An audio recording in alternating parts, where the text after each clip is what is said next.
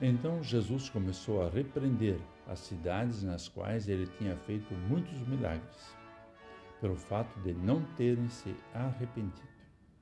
Conforme o Evangelho de Mateus 11, versículo 20.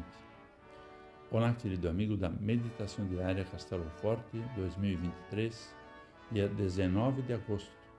Hoje vou ler o texto de Flávio Luiz Paiter, com o título Ruídos na Comunicação Desvio de Propósito. Vamos falar de comunicação. Em uma avaliação breve e simples, o texto de hoje remete ao que parece uma falha de comunicação. Jesus pregou, curou e fez vários milagres, mas sua mensagem não chegou ao coração das pessoas, pois elas não se arrependeram. Jesus sentiu o que nós chamamos de livre-arbítrio, a decisão livre das pessoas.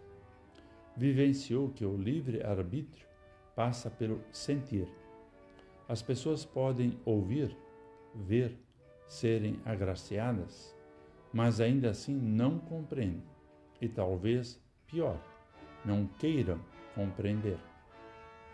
Podemos concluir que as pessoas não querem ser curadas. Vejo um paralelo direto com relação às vacinas. São a salvação para muitas pessoas com comorbidades, mas mesmo assim as pessoas não ouvem e não acreditam. Não aceitam porque há muitos ruídos na comunicação. Ruídos são mensagens que nos desviam a atenção e não nos permitem ver com clareza. Podemos ver que a decepção de Jesus é grande. Ele afirma que as pessoas que não querem ouvir serão julgadas sem piedade. Creio que ele está muito triste vendo que, apesar de ter oportunizado pesquisas e medicamentos para ajudar, mesmo assim, as pessoas não veem ou não querem ver. Afinal, Jesus é vida. Jesus é cura. Jesus é vacina. Jesus é enfermeiro. Jesus é médico. Jesus é medicamento.